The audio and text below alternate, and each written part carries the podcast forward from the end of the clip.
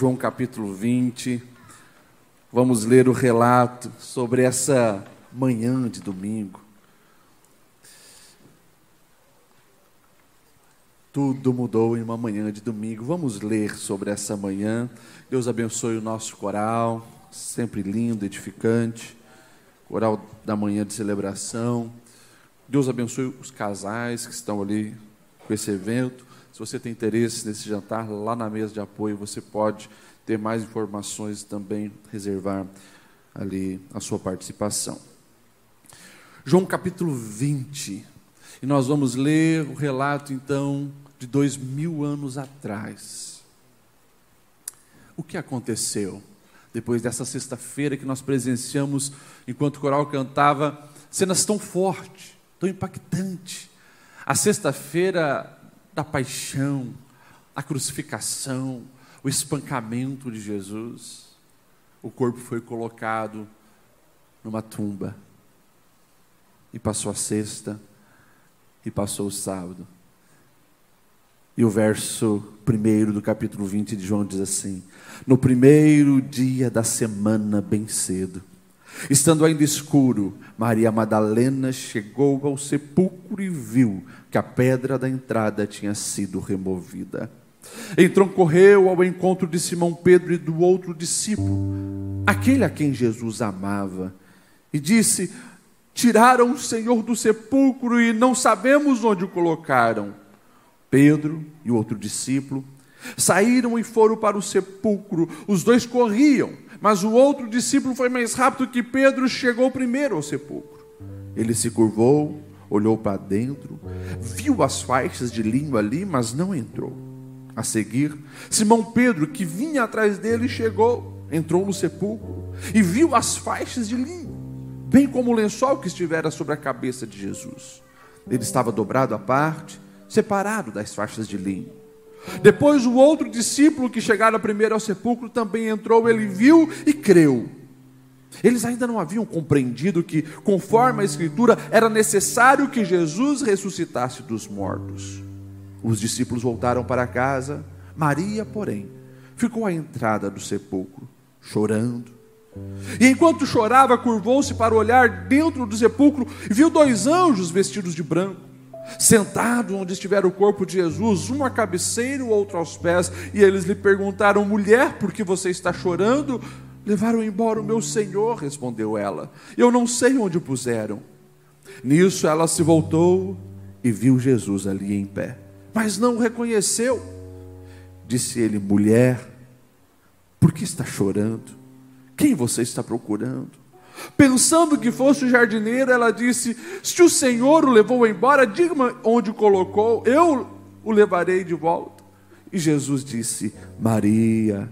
Então, voltando-se para ele, Maria exclamou em aramaico: Raboni, que significa mestre. E Jesus disse: Não me segure pois ainda não voltei para o Pai. Vá, porém, aos meus irmãos e diga-lhes: Eu estou voltando para o meu Pai, o Pai de vocês, para o meu Deus e o Deus de vocês. E Maria Madalena foi, anunciou aos discípulos: Eu vi o Senhor e contou o que ele lhe dissera.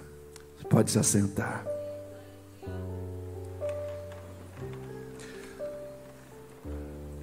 Depois você ler todo esse capítulo, para que a sua alma seja edificada com essa verdade do que aconteceu nesse domingo pela manhã. O relato que nós lemos vai nos remeter a um coração apreensivo, assim como estava de todos aqueles que seguiam e amavam Jesus.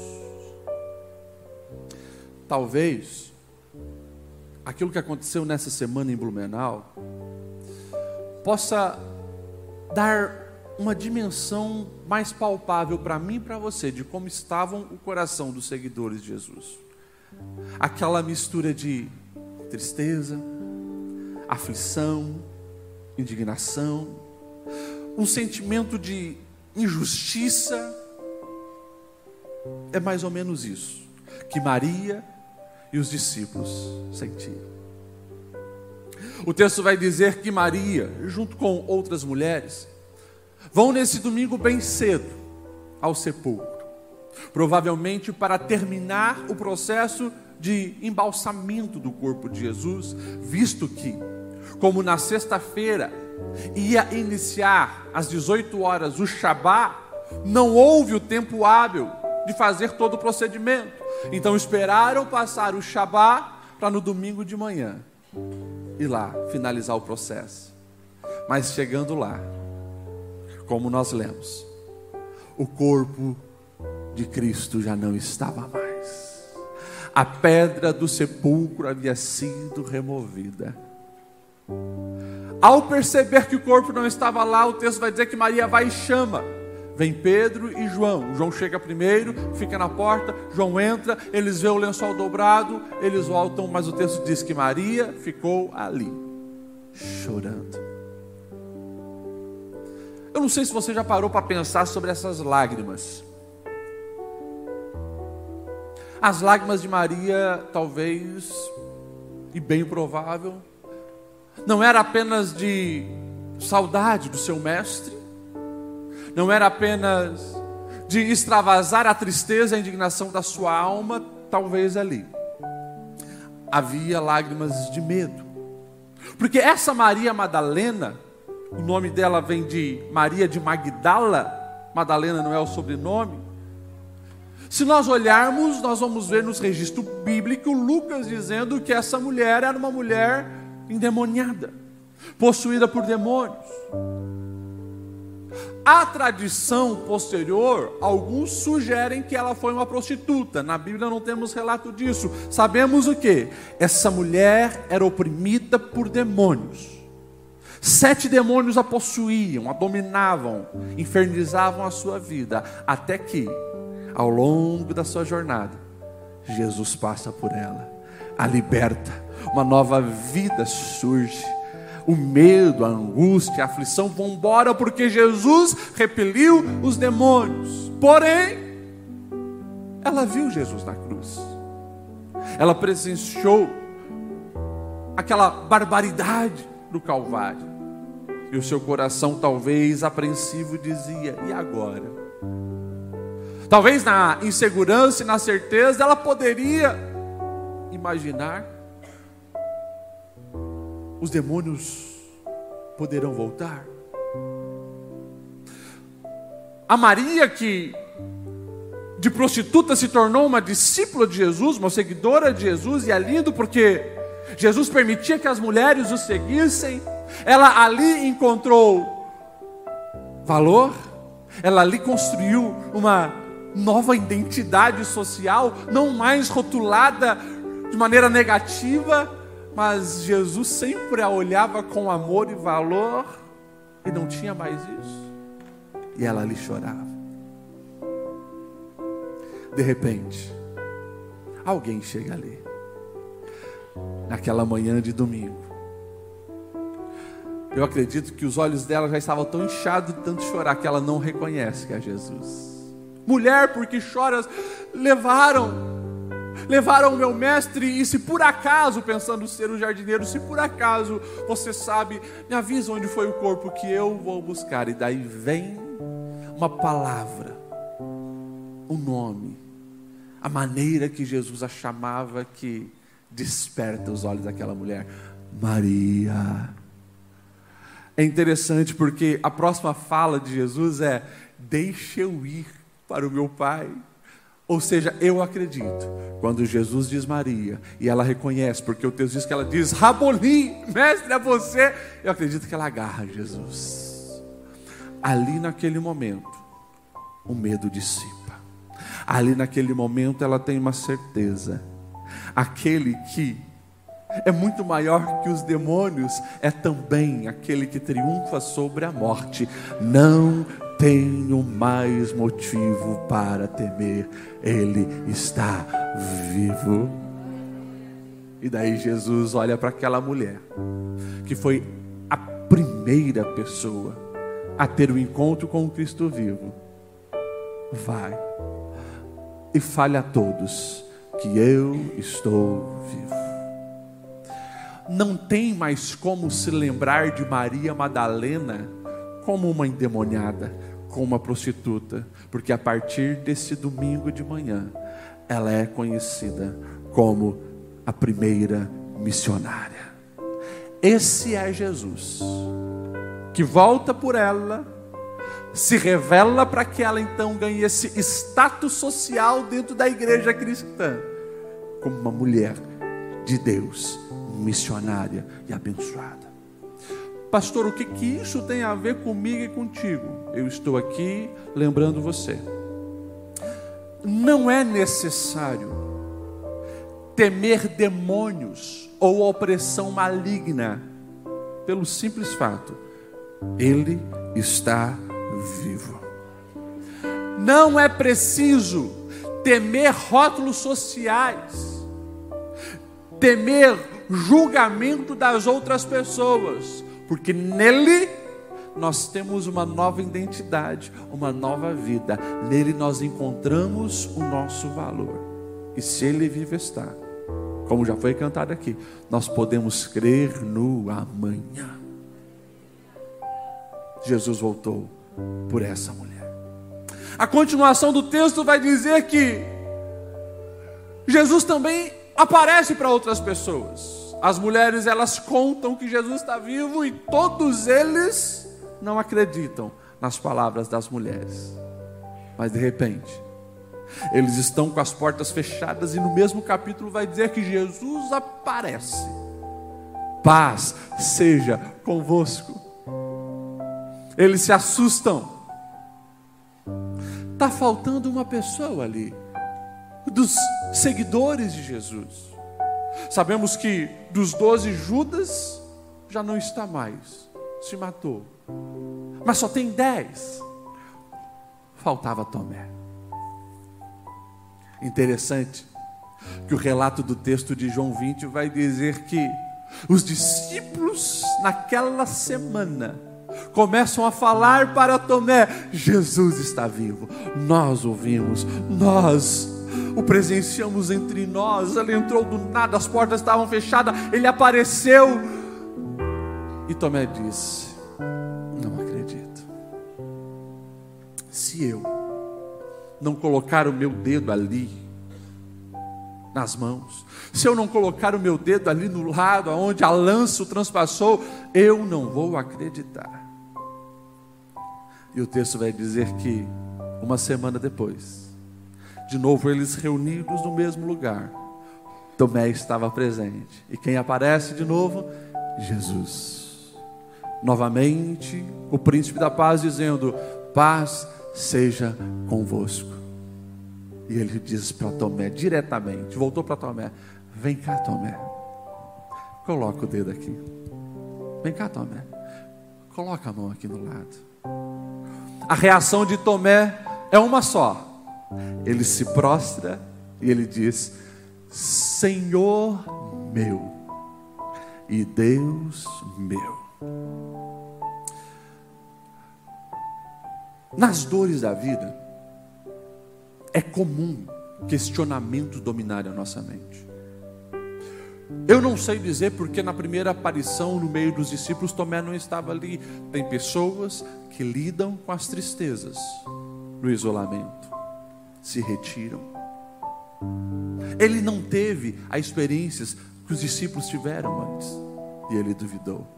Mas agora Jesus voltou para colocar por terra toda dúvida e todo questionamento. E a reação de Tomé é maravilhosa, porque na sua declaração ele está ali dizendo que todos nós precisamos confessar diante daquele que vive. Ele é o nosso Deus, aquele que é o Criador, aquele que reina, aquele que governa, e Ele é o meu Senhor. Ele manda e eu obedeço. A experiência de Tomé com o Cristo ressurreto, apesar das dúvidas e questionamentos que ele tinha, transformam esse homem no outro homem. O Tomé duvidoso fica ali. O Tomé questionador fica ali. O Tomé que estava dominado por dúvidas, fica ali. A partir daquele momento, esse Tomé se torna um grande evangelista. Os historiadores vão dizer que ele chega a ir à Etiópia para pregar. Alguns defendem que ele chegou até beirar a Índia pregando o Evangelho. E no norte da África, quando ele é forçado a negar Jesus, ele prefere entregar a sua vida, mas jamais abrir mão daquele que ele viu ressurreto. Entenda, muitas vezes, no momento certo, Jesus vai se revelar para aqueles que estão presentes. Porque eu acho interessante isso. Por mais que Tomé passou uma semana duvidando, ele não abriu mão de estar junto com os seguidores. E Jesus revelou e mudou a história dele. O texto do capítulo 20 me chama a atenção também, porque eu me pergunto: aonde está o líder dos discípulos? Aonde está Pedro? Pedro sempre foi aquele homem impulsivo. Pedro é aquele, e se nós olharmos todos os relatos da vida de Pedro, a gente vai ver que desde o início ele dá um passo à frente e sempre quer ser aquele que vai viver a experiência. Jesus aparece no meio do mar, no meio da tempestade. Pedro é aquele que diz: Se és tu, Senhor, manda-me ter contigo. Quando eles estão em Cesareia de Filipe, Jesus pergunta: Quem o povo diz que eu sou? Pedro é aquele que se posiciona e diz: Tu és o Cristo, o Filho de Deus. Mas Pedro é aquele cara difícil também. Às vezes, ele age de maneira precipitada. Jesus está lavando os pés e todos deixam. Quando chega em Pedro, os meus pés não, Senhor. Pedro, se eu não lavar os teus pés, não tem parte comigo. Senhor, então me dá um banho. Só os pés, Pedro. Isso é Pedro. Quando acontece a transfiguração, Pedro interrompe aquele momento lindo. Senhor, posso fazer umas barracas aqui? Porque está muito bom esse lugar. Isso é o Pedro. Mas depois que ele nega, e ele nega três vezes, ele se frustra.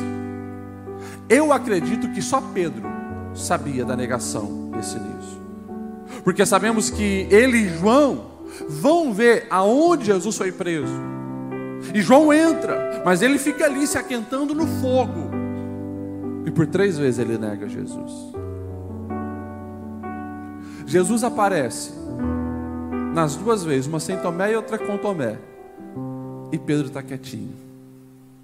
O Pedro impulsivo, o Pedro líder, o Pedro falador, está quieto. Coração dominado pela frustração. Neguei Jesus. Acabou para mim. Não tem mais nada para me fazer. Não tem espaço para mim nesse time. E Jesus dá um recado para os discípulos: olha, saiam de Jerusalém, vão lá em cima para Galiléia. Lá eu vou me encontrar com vocês. Pedro, na sua frustração, se esquece que o Senhor o chamou para pescar homens. E ele volta a pescar peixe. E daí, João capítulo 21. Pedro vai repetir a mesma cena de três anos atrás. Joga a rede, puxa a rede, joga a rede, puxa a rede, não pega nada. Lá no começo, Jesus manda: olha, agora vamos comigo. E ele vê o milagre acontecendo. Agora, três anos depois, chega um homem lá na beira do mar, perguntando se tem peixe, eles gritam que não. Joga a rede para o outro lado. Quando eles vão puxar, tem muito peixe. E todos sabem, é Jesus. João diz, é Jesus.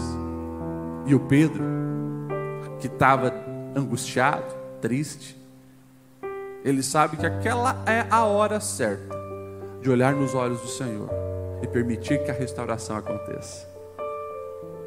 Ele nada até a praia. Chegando lá, o cenário está pronto. Tem fogo.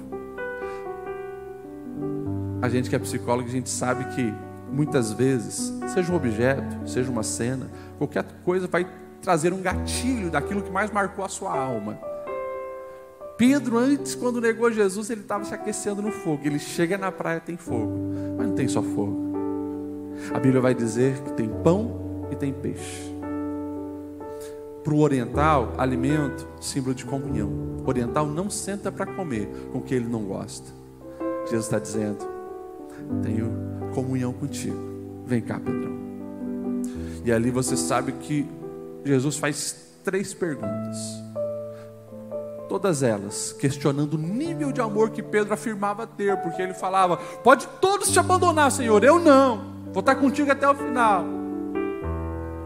Ele vai diminuindo. Pedro, tu me ama mais que todos? Pedro, tu me ama? Pedro, então quer dizer que só, só, gosta, só gosta de mim. E ele diz: Senhor, tu sabes todas as coisas, tu sabes que eu te amo. Depois de todas as respostas, mesmo Pedro sabendo que o seu amor não era tudo aquilo, há um convite: Pedro, apacenta as minhas ovelhas, cuida dos meus cordeirinhos. Pedro, siga-me, porque eu continuo tendo projeto sobre a sua vida. Você falhou, você me negou, você está frustrado, mas eu não desisto de você. Pedro, eu conheço as tuas limitações. Pedro, e não vou ficar na, jogando aqui na tua cara. Quando eu falei que você ia me negar, você disse que não. Pedro, cuida dos meus cordeirinhos. É lindo quando a gente para para observar esses três personagens, porque para cada um deles, o Cristo ressurreto volta para dizer: continuo tendo um plano sobre a sua vida. Hoje, o chamado de Deus para cada um de nós é o mesmo. A experiência com Cristo ressurreto nos tira o medo, a insegurança da vida, nos tira questionamentos que não levam a nada, nos tiram as frustrações que nos limitam a viver. Ou seja, é impossível ter uma experiência com o Cristo ressurreto e não viver uma vida em abundância e não se gastar em prol daquilo que tem valor eterno. Eu vim aqui com o profeta de Deus para dizer para você: o nosso Senhor está vivo e Ele tem um plano sobre a sua vida. Vamos se colocar em pé?